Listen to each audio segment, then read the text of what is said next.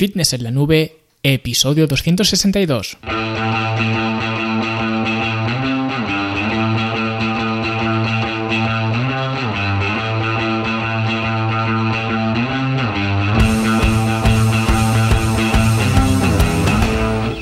Bienvenidos a todos un viernes más aquí a vuestro podcast a Fitness en la Nube donde hablamos de fitness, de nutrición, de entrenamiento donde cada viernes, cada semana os traigo las técnicas, consejos, estrategias, trucos y como lo queráis llamar para que construyáis un mejor físico y tengáis un estilo de vida más activo y más saludable. Hoy vamos a hablar de un tema muy interesante porque os voy a compartir 7 alimentos que deberíais incluir en vuestra dieta por diferentes razones que vamos a ver a continuación. Así que si quieres aprender a optimizar tu estilo de vida con estos simples alimentos, pues quédate a escuchar el podcast porque en empezamos ahora mismo. Pero antes de empezar, una mención rápida a la Academia de Fitness en la Nube, ya lo sabéis, la academia para verte mejor, sentirte mejor y rendir mejor, donde encontraréis cursos, talleres, entrenamientos, soporte mío personal, por supuesto, herramientas y todo lo que os hace falta para mejorar vuestro estilo de vida y hacerlo para siempre. Y esta semana seguimos con el curso de nutrición aplicada y hemos visto las opciones para la cena, para la última comida del día, o generalmente será la última comida del día, aunque hay veces que no es la última, ¿no? Pero bueno, para la cena os he mostrado mi forma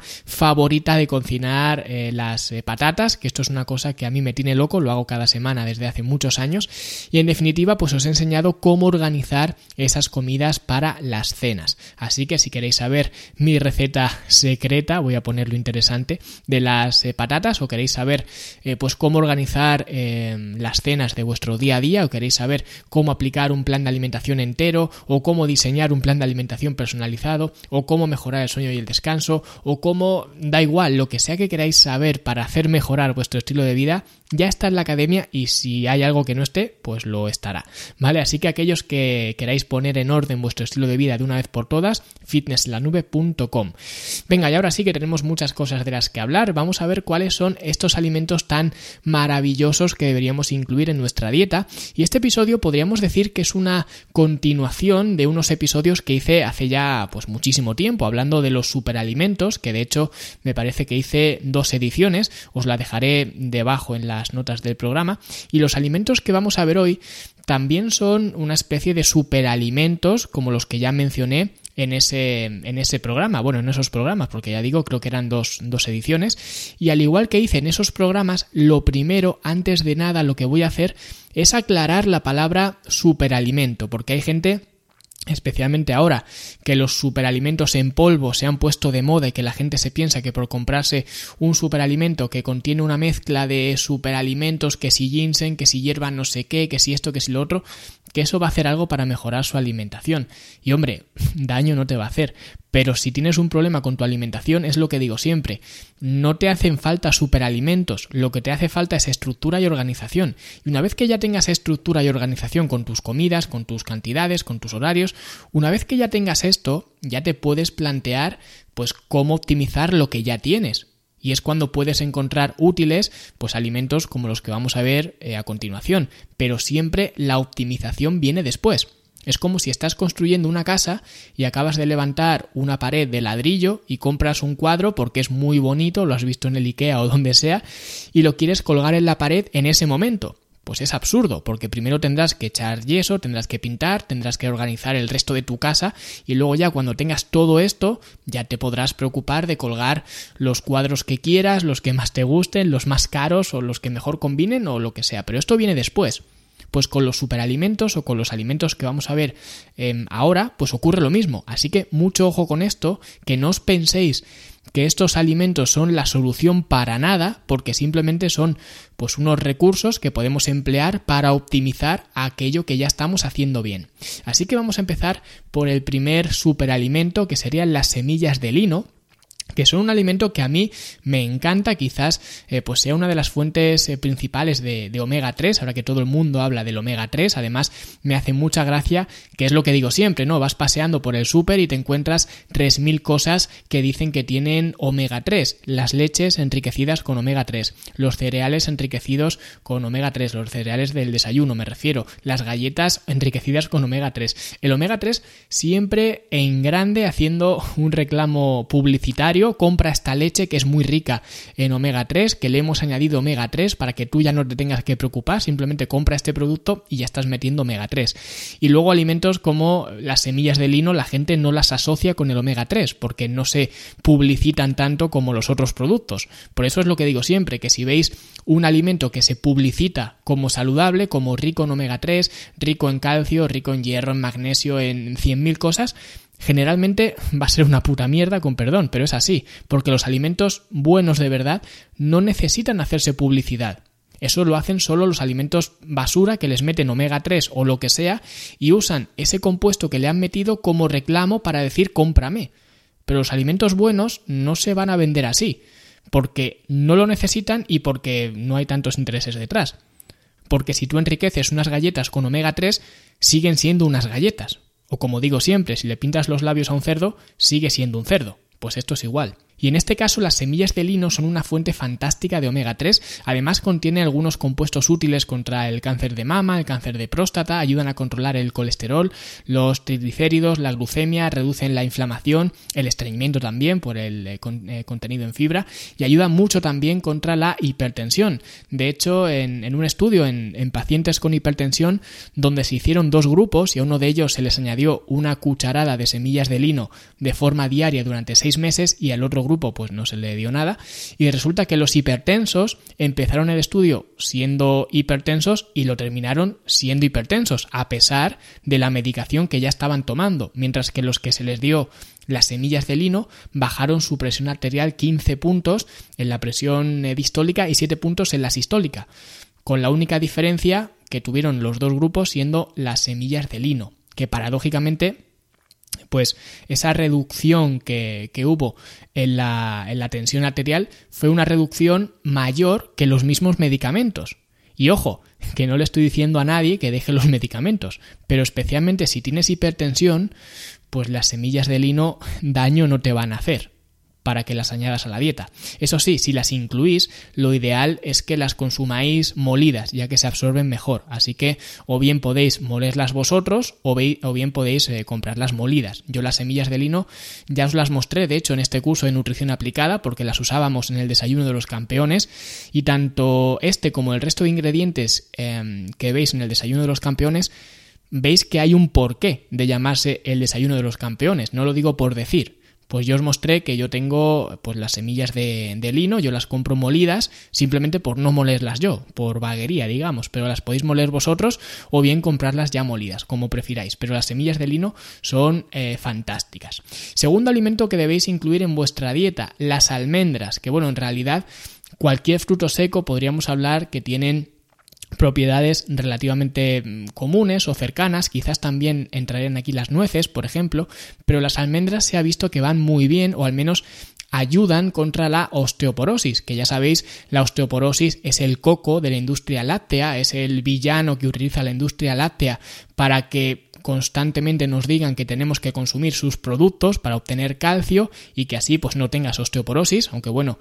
esto del calcio y la, osteoporosis, o al menos del, calcio de los productos lácteos y la osteoporosis, podemos hablar de esto otro día si os interesa, pero resulta que para empezar, para prevenir o mejorar la osteoporosis, fortalecer los huesos es lo mejor que hay. Y para eso el entrenamiento con pesas es mejor que cualquier leche del mundo enriquecida con omega 3 o con lo que le quieran echar. Lo que pasa, que es lo que he dicho antes, todo el mundo asocia los lácteos con el calcio y el calcio con la osteoporosis. Pero ¿por qué ocurre esto? ¿Por qué hacemos esta asociación? Porque la industria láctea se gasta miles de millones cada año en bombardearnos con anuncios para que hagamos esa relación casi automática. Si yo te digo calcio, tú piensas en leche. Si tú piensas en leche, piensas en la osteoporosis, en los huesos. Pero ¿quién te dice que el entrenamiento con pesas es mejor incluso, o vamos a dejarlo al mismo nivel? ¿Quién te dice que el entrenamiento con pesas es igual de efectivo contra la osteoporosis que los lácteos? Pues un loco haciendo un podcast desde su casa sin gastarse ni un duro. Por eso, solo unas cuantas personas saben que entrenar con pesas es lo mejor que se puede hacer para sus huesos. Y por contrapartida, casi todo el mundo cree que lo mejor para la osteoporosis son los lácteos, los, los productos lácteos, cuando esto solamente es marketing. Pero el marketing vende, ¿qué le vamos a hacer? Para eso está, ¿no? Si entrenar con pesas diera dinero, o diera al menos el mismo dinero que gana la industria láctea, pues habría anuncios en televisión a todas horas diciéndote que vayas a entrenar.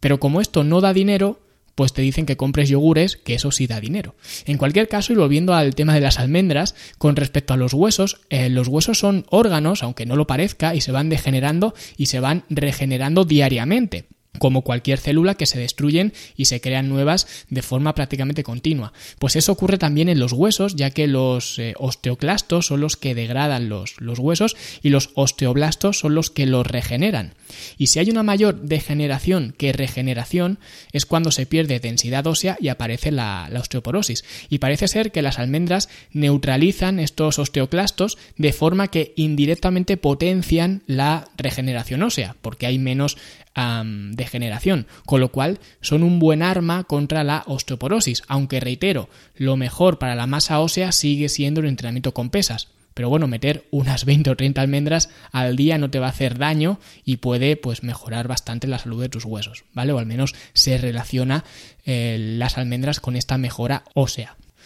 El tercer alimento que debes meter en tu dieta es la granada o las granadas, que es un alimento estupendo, se utiliza eh, mucho o al menos se está empezando a utilizar. Quedaros con esto si dentro de unos años todo el mundo lo usa, pero acordaros que en 2021 ya lo estaba diciendo yo, pero se usa mucho en el rendimiento deportivo, ya que te aporta más vasodilatación y mejores congestiones que por eso es un preentreno bastante interesante y además por los fitoquímicos que tiene, que bueno, todos los las plantas digamos, pues tienen fitoquímicos, fito de hecho viene de plantas, pues los fitoquímicos que tiene es muy interesante a nivel digestivo, ya que uno de estos compuestos es el ácido elágico y tiene muchas eh, propiedades antibacterianas, con lo cual pues puede acabar con estas bacterias del cuerpo y tener un sistema digestivo más óptimo. Además también promueve la mitofagia, que la mitofagia es el proceso en el que se destruyen las mitocondrias de las células que no funcionan bien, ya sea por mucho estrés oxidativo o simplemente por la edad, y se limpian estas mitocondrias y se renuevan haciéndote más eficiente en la producción de energía, porque la mitocondria es donde se produce la, la energía. Así que por eso también a nivel atlético pues es muy interesante. Otro alimento eh, muy útil es el chocolate negro, que al igual que la granada, podría ser potencialmente útil antes del entrenamiento por los eh, polifenoles o los fitoquímicos que tiene, ya que eh, pueden promover el óxido nítrico y la vasodilatación otra vez, un poco parecido a lo que hace la granada. Y eso es pues justo lo que te venden en los suplementos precursores de óxido nítrico para antes de entrenar, como la arginina, la citrulina, etcétera y al mismo tiempo estos fitoquímicos tienen efectos neuroprotectores, con lo cual eh, pues te pueden ayudar con las enfermedades degenerativas, con el aprendizaje de habilidades, por eso también a nivel de preentreno puede ser interesante porque tú cuando estás entrenando necesitas coordinación motora y eso es una habilidad del sistema nervioso, con lo cual el chocolate negro puede ser un buen alimento para, para incluir, además del magnesio, con lo cual pues mejora también el balance de, electrolitos para que no se produzcan pues esas contracciones musculares eh, indeseables, ¿no? Estas involuntarias, por ejemplo, cuando se te sube el gemelo por la noche después de haber hecho deporte, por ejemplo, si hace mucho tiempo que no juegas al fútbol o si no tienes un balance de electrolitos adecuado, cuando juegas al fútbol estás jugando normal, pero llegas a tu casa y cuando ya estás frío, pues ves que el gemelo se te sube. Pues con los electrolitos, no solo con el magnesio, sino el sodio, el calcio, el yodo, pues puedes trabajar estas, estas situaciones, ¿no? Y por supuesto, cuanto más puro sea el chocolate, pues mejor. Aconsejo mirar muy bien la etiqueta porque a diferencia de las granadas o las almendras, esto sí que es un alimento procesado, que en realidad las almendras y las semillas también lo son, porque tú te comes una almendra del campo y te comes una almendra de estas que vienen en bolsa y no se parecen en nada. Y eso es porque en la comercialización la almendra se procesa pero el chocolate pues es más obvio que se procesa, con lo cual pues os aconsejo que leáis bien la etiqueta, que no, que no contenga azúcar o que contenga una cantidad muy marginal, el azúcar no te va a matar, pero es eso, que no estoy hablando del chocolate Milka, sino del más puro posible, porque mucha gente le dices lo del chocolate y dice, ah, bueno, pues el Nestlé o la tableta Milka o lo que sea, no, estoy hablando del chocolate que sea lo más puro posible en contenido de cacao, idealmente pues claro, sería el 99% de cacao. Pero si no, pues el 85% es una cantidad moderada que está bien y sigue siendo dulce, sigue siendo una especie de, postre. Quizás al principio, si estás acostumbrado a chocolates de, pues de estas, ¿no? De, de estos para niños, como Nestlé, Milka y demás, te sepa muy amargo, pero en cuatro días te acostumbras y, te sabe rico, ¿vale? El chocolate al 85%. Y si puede ser más, pues mejor. Y otra cosa que no he dicho, que no a todo el mundo le va bien el cacao o el chocolate, ya que es un liberador de histamina y esto implica que hay personas que van a tener ciertas reacciones alérgicas, digamos, o malestar intestinal o cosas así. Por eso cuando tenemos alergia tomamos antihistamínicos, es por eso. Así que tened cuidado los que, los que tengáis pues cierta reacción negativa con, respecto al cacao. Y otro alimento son los arándanos. Los arándanos son una fruta muy saludable, como ya vimos hace mucho tiempo en otro episodio, los antioxidantes son los que le dan pues estos colores a las frutas y verduras y los betacarotenos, por ejemplo, son los que le dan el color a las zanahorias, las batatas, el licopeno al, tomate, ¿no? el color rojo, y la antocianina se lo da a los arándanos, que tienen como 10 eh, veces más antioxidantes que otras frutas y verduras, ofrecen protección contra el cáncer, mejoran el sistema inmune y son muy buenos para el cerebro y para el hígado. Incluso la Asociación Americana de Cáncer hizo una asociación de que quienes comían más arándanos tenían menos posibilidades de morir de enfermedad cardiovascular. Y bueno, al tener tantos antioxidantes, pues ayuda a mantener eh, pues el cerebro, digamos, estable, la permeabilidad de las células, mejora la recuperación de los entrenamientos. Y la verdad que son un alimento que recomiendo bastante, que además este alimento, los arándanos, también los veíamos en el desayuno de los campeones del curso de la academia. Y por eso, entre otras cosas, se llama el desayuno de los campeones o al menos yo lo llamo el desayuno de los campeones. Y el penúltimo alimento es el brócoli. El brócoli es un alimento muy usado por los culturistas cuando comen pollo y brócoli y es un alimento muy bueno para desintoxicar el hígado, todo el mundo con los zumos detox estos y demás, y resulta que el brócoli para el hígado es muy buena opción y para la salud de las células en general, ya que incluso en, en personas fumadoras, que seguían fumando, en un estudio pues se vio como el consumo de brócoli reparaba las células a pesar de estar destruyéndolas con el tabaco. Bien es verdad que era gente joven, no era gente mayor o gente delicada o gente enferma de algún tipo, pero aún así, a pesar de fumar, a pesar de ser fumadores, el brócoli mejoraba el daño que ellos mismos por otra parte estaban haciendo. Así que digamos que el brócoli no sería un, un parche para dejar de fumar, pero sí que eh, pues sería bastante útil para reparar el daño celular. Así que lo primero, dejar de fumar, eso es obvio, pero al mismo tiempo pues mete brócoli en la dieta para pues como he dicho antes mejorar esta salud celular. Y ya el séptimo y último alimento es uno que yo he empezado a usar hace relativamente poco y es la cúrcuma, que es una, una especia india me parece, y se ha estudiado mucho esta especia y todos los estudios arrojan beneficios para muchas cosas, incluso siendo quizás lo más interesante a nivel de quimioprevención para la gente que ya ha pasado una quimio y que el cáncer pues no se reproduzca de nuevo, ¿vale? Como también para la prevención del mismo cáncer directamente, ya que por lo visto previene la activación de la mutación del ADN y por tanto pues evita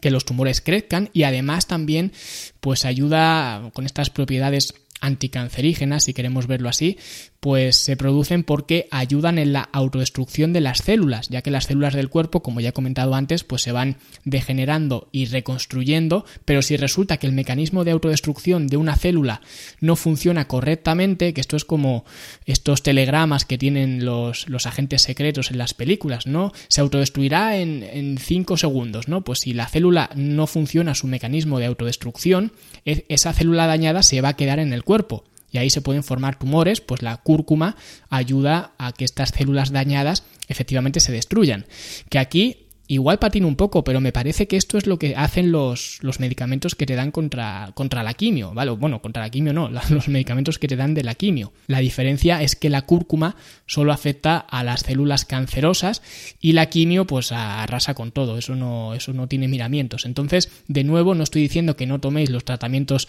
tradicionales médicos, pero es lo que digo, a lo que sea que estéis haciendo, agregar cúrcuma mal no te va a venir. Aunque sí es verdad que hay ciertos, ciertos grupos poblacionales, como las mujeres embarazadas, los que tienen piedras en la vesícula o quienes son susceptibles de tener piedras en el riñón,